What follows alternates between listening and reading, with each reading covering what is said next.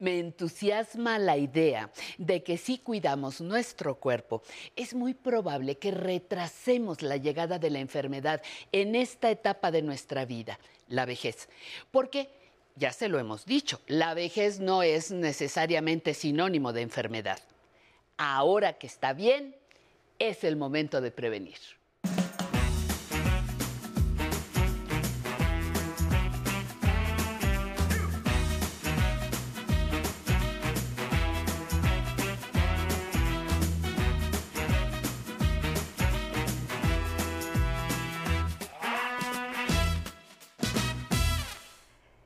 Es el momento de prevenir y bueno, bienvenidas todas las personas que nos acompañan este lunes en Mejorando mi Salud de Aprender a Envejecer a través de la señal del 11. Gracias, ya lo sabe como siempre, gracias por asistir a nuestro compromiso compartido. Buscamos ser seres humanos plenos, saludables y conscientes y vamos al envejecimiento exitoso.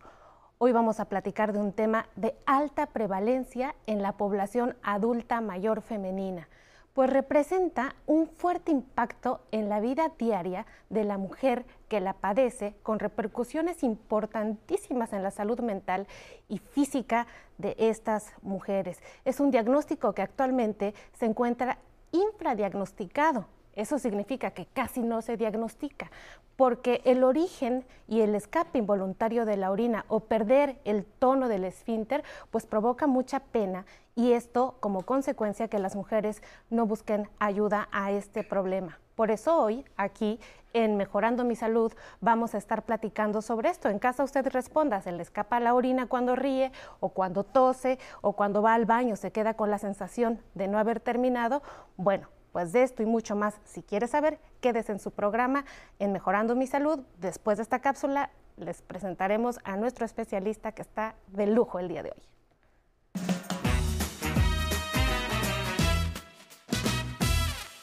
La incontinencia urinaria es un problema que aqueja con frecuencia a muchos adultos mayores. Esta se caracteriza por la pérdida involuntaria de orina al realizar algún esfuerzo como toser, reír, caminar, correr o hacer algún tipo de ejercicio. También es común que se presente después del embarazo. Aunque altera la calidad de vida de quien la padece, la incontinencia urinaria no es una enfermedad, sino más bien un síntoma de algún otro problema de salud que conviene detectar y corregir a tiempo.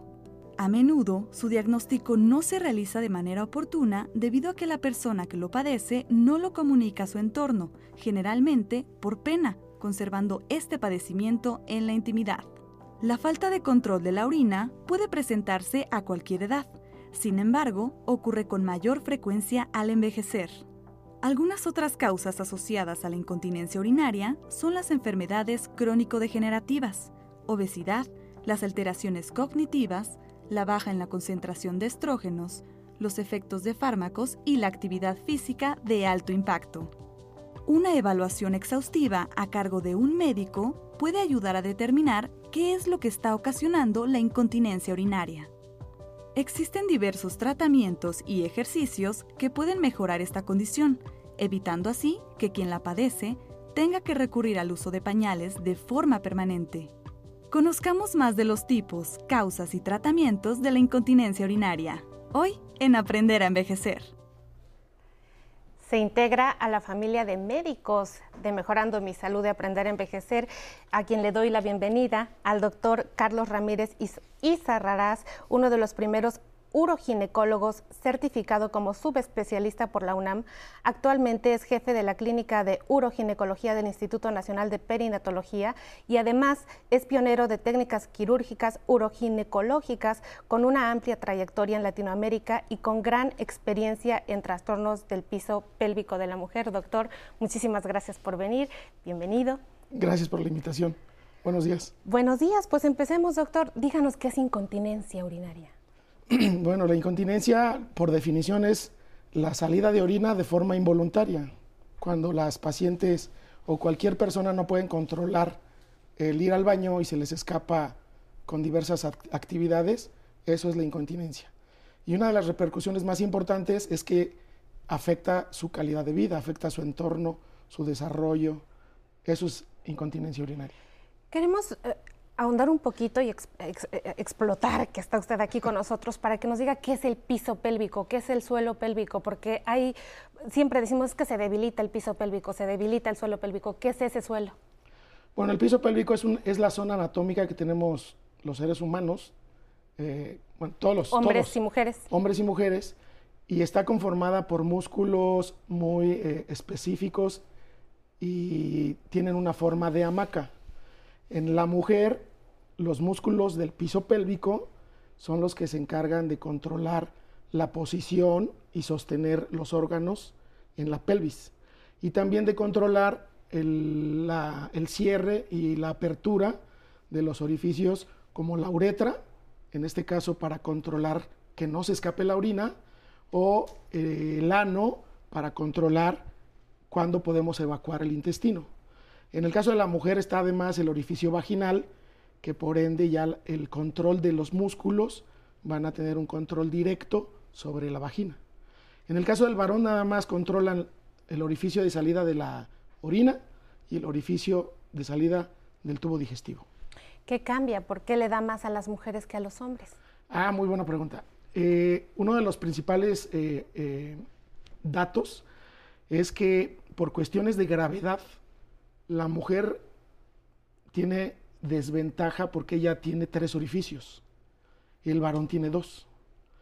Y además, otro factor que es muy importante para que se manifieste el síntoma de incontinencia es que las mujeres cuando eh, tienen partos, por ejemplo, o tienen otros factores como la obesidad, el realizar esfuerzos, ese, esa fuerza de gravedad aumenta los orificios y se empiezan a mover la vejiga, el útero, conocido coloquialmente como matriz, o inclusive el recto, y cuando estos órganos se mueven de posición, pierden su función y se manifiesta como incontinencia urinaria.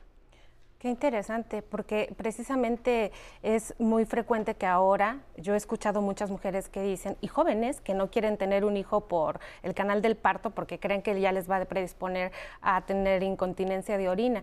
Y doctor, eh, decía la cápsula, y lo habíamos comentado antes, que es un síntoma. ¿Es un síntoma de qué? La incontinencia de orina. Porque a veces pareciera que es nada más una enfermedad y yo me doy cuenta de que, ay, ya se me escapa la orina, pero ¿un síntoma de qué? Bueno, es un síntoma secundario a una patología como tú bien lo dices. La incontinencia urinaria eh, se puede dividir en dos grandes grupos, una que es de esfuerzo y que se relaciona, como bien lo comentaste en la cápsula, a problemas del control del esfínter. Y esos problemas del control del esfínter tienen una relación íntima con los músculos del piso pélvico, que se pueden dañar por lo que ya comenté, el parto obesidad, cuando las mujeres llegan al climaterio o cuando se dedican a cargar muchas cosas pesadas, las que fuman, las que tosen. todas estas pacientes o estas mujeres tienen más riesgos de presentar incontinencia de esfuerzo. Pero hay otro grupo también que es importante que se manifiesta con incontinencia de urgencia. La incontinencia urinaria de urgencia es la incontinencia o la salida involuntaria de orina que se relaciona cuando a cualquier persona, en este caso a las mujeres, les da la sensación de orinar y no pueden controlar la salida y se escapa antes de que lleguen al baño. Eh, y esta es una manifestación de qué posibles enfermedades. Ok. En el caso de la incontinencia de esfuerzo, generalmente es por trastornos anatómicos. Es decir, se cae la vejiga, se cae el útero, se cae el recto, se, modifica toda la anatomía de los músculos que sostienen a la vejiga, al útero, a todos estos órganos. Y en el caso de la incontinencia de urgencia puede ser secundaria algún trastorno neurológico, alguna enfermedad psiquiátrica, eh, falta de estrógenos en etapa de climaterio, alrededor de la menopausia más o menos. Entonces sí es muy importante entender que la incontinencia se presenta secundario a algo. Porque hay que tener en cuenta no dejarlo nada más, porque ya se me está escapando la orina, las mujeres en casa, ya se me está escapando la orina, pues ponte pañal o, o, pues no digas nada o pues es normal, es parte del envejecimiento natural, es otra de las cosas que las mujeres dicen, doctor. Exactamente. Yo creo que aquí hay que dejar un mensaje muy claro. Bajo ninguna circunstancia se puede considerar normal que una mujer tenga salida de la orina involuntaria. O sea, eso no. Si esto sucede, hay que investigar de forma eh, adecuada y muy eh, ordenada cuál es el origen de la salida de la orina. Y la gran mayoría de los problemas tienen solución, casi al 100%. Entonces es muy importante entender que no es una situación normal a ninguna edad. Y como bien se dijo en la cápsula, la gran mayoría de, la, de las pacientes que presentan incontinencia lo presentan posterior a los 45 años, hasta los 65 años. Eso. Pero puede suceder a cualquier edad. ¿eh? Es importantísimo, doctor, porque a veces pensamos que nada más es una cuestión de con el tiempo y, y, que no nos va a pasar a nosotros y realmente que es un, es un tema muy, muy, muy importante de manejar y sobre todo en esto que me gusta mucho que usted lo haga y además quiero hacer mucho énfasis en que puede haber una lesión de columna, puede haber un trastorno neurológico en nuestros pacientes geriátricos que aquí atendemos mediante este programa y les damos este servicio, pues tienen que poner atención si tienen Parkinson, si tienen alguna enfermedad neurodegenerativa, como usted bien lo dice, pero ¿esto se previene? Sí, claro, como bien también se comentó en la cápsula, la prevención es la mejor medicina. Eh, es muy importante educar a las mujeres desde hábitos tan sencillos y simples como no posponer ir a orinar, no posponer ir al baño. No es eh, sano que la mamá les diga a las niñas desde chiquitas, aguántate y no hagas en los baños públicos porque te va a dar una infección. Esto es importantísimo y de eso se trata este programa, de ir quitando todos esos mitos. Vamos a seguir después de este corte con el doctor platicando sobre incontinencia de orina. Tiene este breve corte para escribirnos dudas y comentarios y traerlos aquí al foro de Mejorando mi Salud, de Aprender a Envejecer. Vamos juntos al corte, nos vemos regresando. Eh, ok, ya no tengo la fuerza de cuando tenía 25, 30 años, ¿no? Pero todavía me muevo. Pero la vejez me ha dado eh, una maduración intelectual, tengo tiempo para leer, puedo viajar todavía en cualquier parte del mundo y yo creo que estoy en plenitud, ahorita estoy en plenitud intelectual. Entonces el mensaje es, gocen la vida porque una vez nada más se vive.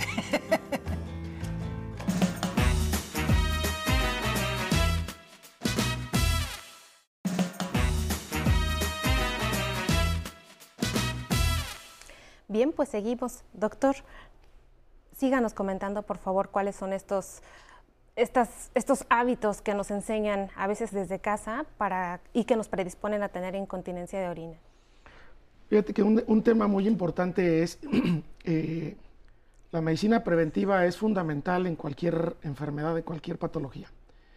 En el caso de la incontinencia en las mujeres, es esencial tener una educación eh, clara y muy sencilla para prevenir este tipo de problemas. Cuando se llevan a cabo adecuadamente hábitos eh, de una forma correcta, este tipo de problemas de incontinencia se puede prevenir hasta en el 60% cuando las pacientes tienen incontinencia leve, moderada. Eh, y es muy importante entenderlo así, o sea, el, el 60% de prevención es un terreno muy grande y muchas mujeres pueden evitarse tratamientos quirúrgicos o tratamientos repetitivos de cirugías fallidas.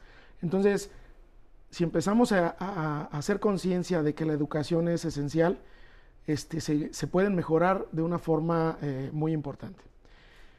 ¿A qué hábitos me refiero? Por ejemplo, el no aguantarse, el, eh, como decía, ¿no? Aguántate hasta que llegues a la casa. Sí, por ejemplo, eh, yo en la consulta me enfrento a pacientes que eh, dentro del interrogatorio les pregunto sus actividades y me dicen, doctor, pues es que yo me voy normalmente a las ocho y media de la mañana, me voy al centro a hacer mis compras y regreso hasta las seis y hasta, esa hora hago, voy al baño. Y a veces no tengo ganas y, este, y voy más tarde. Ese es un hábito totalmente inadecuado y afecta mucho a la vejiga, a la función de la vejiga conforme va pasando el tiempo. Entonces, si a las niñas, cuando, eh, una vez que logran el control de esfínter en, la etapa infantil, les empiezan a educar que no deben de orinar y que se deben de aguantar, entonces esos hábitos a la larga, cuando llegan a la etapa adulta, les afecta demasiado en la función de la vejiga. Y cuando llegan a la etapa del climaterio, se, se acrecentan estos problemas. Entonces, si nos vamos en retrospectiva, los hábitos son esenciales. Entonces, el aguantarse es un pésimo hábito. Otra cosa es que hay pacientes que dicen, es que yo no tomo agua porque tengo incontinencia. Pues también eso es un eh, hábito totalmente eh, adverso que les afecta demasiado. Porque el no tomar agua concentra la orina y eso facilita las infecciones. Entonces se hacen círculos viciosos. ¿Y qué hay de cierto de que después uno de tener relaciones sexuales debe de orinar? Bueno, ahí son consejos eh, de mecánica de la fisiología de las vías urinarias. Se recomienda que antes de una relación sexual se, la mujer vaya y vacíe su vejiga, que orine, para evitar este, tanto irritación como puede ser una pérdida involuntaria durante la relación sexual y obviamente la, que se facilite este, alguna infección. ¿no? Ah, muy, muy bien, doctor. ¿Y qué hay con respecto al tratamiento? Bueno, en el caso de los tratamientos, para nosotros es esencial interrogar a, las pacientes, valorarlas, porque tiene una relación muy estrecha con los cambios anatómicos de su piso pélvico, de los músculos. Entonces, si es una paciente que tiene la vejiga caída, que se eh, divide en cuatro grados, el grado 1 y el grado 2 generalmente pueden o no, normalmente no se operan.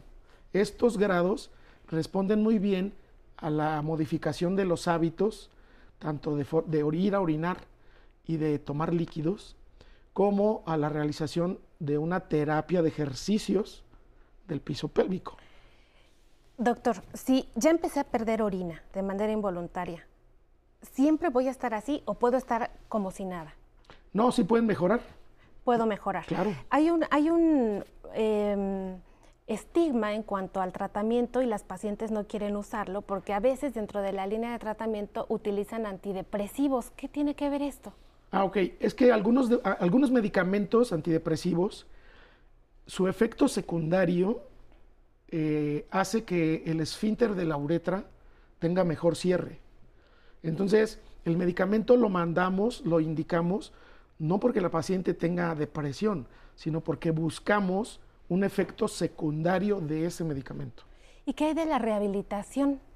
Ok, la rehabilitación eh, consiste en enseñarle a las mujeres, a las pacientes, a realizar de forma correcta los ejercicios de piso pélvico.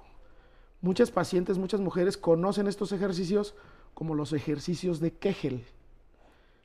Estos ejercicios...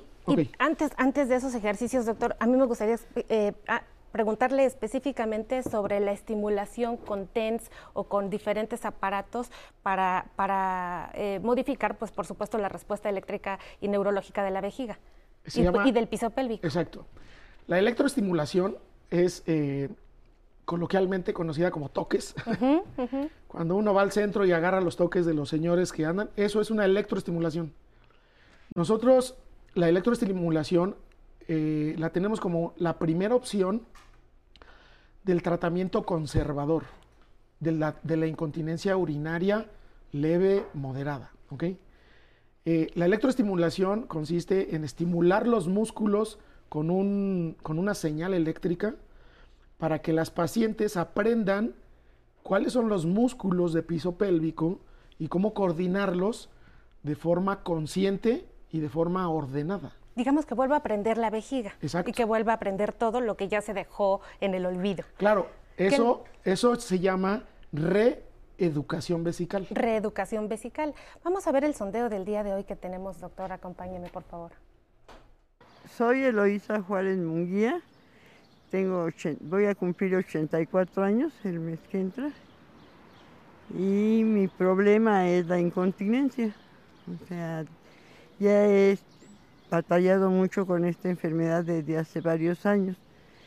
Pero en el seguro me dijeron que no, me, no podía ser candidata ya de operarme porque no iba a aguantar la operación y que como ya mis tejidos estaban muy flojos Entonces, pues este, se me iba a volver a caer, entonces no me dieron ninguna solución. ¿Qué solución me podrían dar para que ya dejara de usar tanta, tantas toallas que me son muy molestas ya? Gracias, Eloísa. Vamos a responder aquí su pregunta.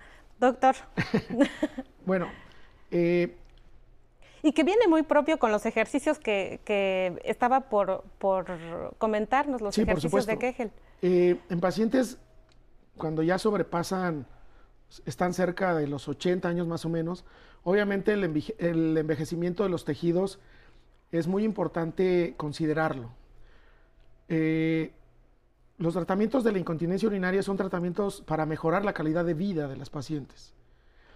Y si una paciente de 80, 85 años está en condiciones y requiere de un tratamiento quirúrgico, es mejor hacerle un tratamiento quirúrgico y mejorarle su calidad de vida. Obviamente, si, esta paciente, si alguna paciente no puede o tiene mucho riesgo quirúrgico para un tratamiento de incontinencia, no se hace. En el caso de las pacientes y en especial de la eh, señora que nos pregunta, eh, se tenemos opciones como la electroestimulación, medicamentos para disminuir la urgencia. Existen algunos aditamentos que son este, pesarios, dispositivos que se colocan dentro de la vagina y que eso mejora en conjunto, eh, junto con los ejercicios, eh, su calidad de vida y disminuye el problema de la incontinencia. ¿Y si nos enseña a hacer esos ejercicios? Eh, bueno, los tengo que explicar porque enseñarlos es un tema anatómico, pero creo que la explicación va a ser muy, espero que sea muy clara. Ok, los ejercicios de, piso pélvico son, eh, es una zona anatómica de músculos en forma de hamaca. Y tenemos que ser muy claros en la identificación y en la contracción del músculo. La mejor forma de identificar qué músculo voy a ejercitar, qué músculo voy a, a contraer o apretar, es cuando nosotros voluntariamente apretamos el ano. Nosotros cuando tenemos eh, deseos de expulsar un flato, un gas, por vía rectal, apretamos el ano y ese músculo que cierra el ano es el músculo que debemos de apretar para hacer los ejercicios. De ¿Apretamos? Apretamos. Y después... Ahora, ¿cuál es la forma de hacerlo? Existen varios esquemas, pero de los más eh, frecuentes son realizar contracciones cortas, apretar rápido y soltar. Y, realizar contracciones lentas, apretar y contar 4, 5 segundos. Entonces la forma de hacerlos es apretar tres veces, 1, 2, 3, el ano, ¿ok? Y luego apretar, contamos 5 segundos y relajamos. Descansamos 5 segundos. Y esto, lo ideal es hacerlo 10 veces en la mañana, 10 veces en la tarde y 10 veces en la noche. Pues ha sido maravilloso el ejercicio. ya lo escuchó aquí, ha encontrado estrategias que puede usted hacer desde casa, mejorar hábitos y por supuesto seguir las recomendaciones del doctor. Muy agradecidos en Mejorando mi Salud por recibirlo, doctor. Muchísimas gracias y esperemos que vuelva a platicarnos sobre todo lo demás que hay que trabajar de piso pélvico en las mujeres adultas mayores. Muchas gracias. Con todo gusto, gracias. Y a usted en casa que nos acompañó, muchísimas gracias. Lo vamos a dejar el día de hoy con nuestra querida Pamela Montes de Oca, que está muy pendiente de las redes sociales. Recuerde que Mejorando mi Salud es su espacio de libertad, conciencia y educación para vivir plenos y saludables. Nos vemos el próximo lunes.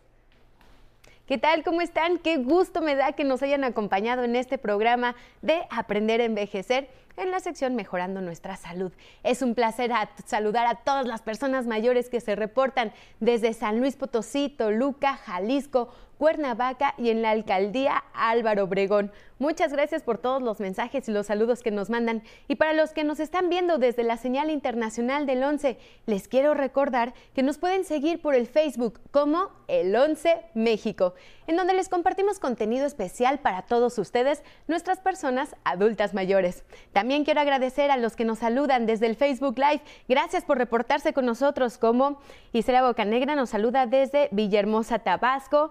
Teresa Fuentes nos saluda desde Ecatepec, Morelos.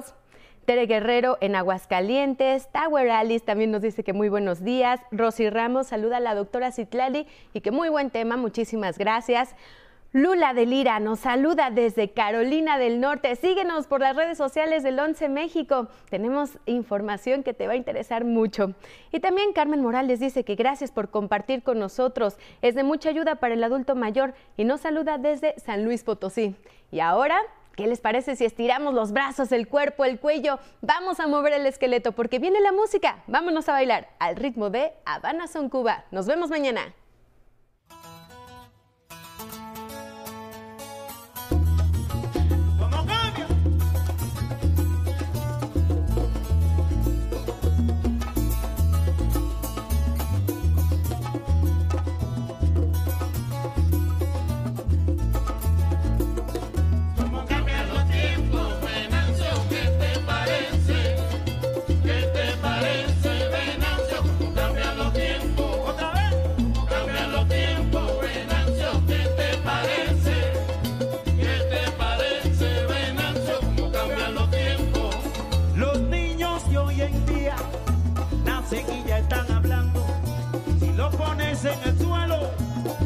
salen caminando.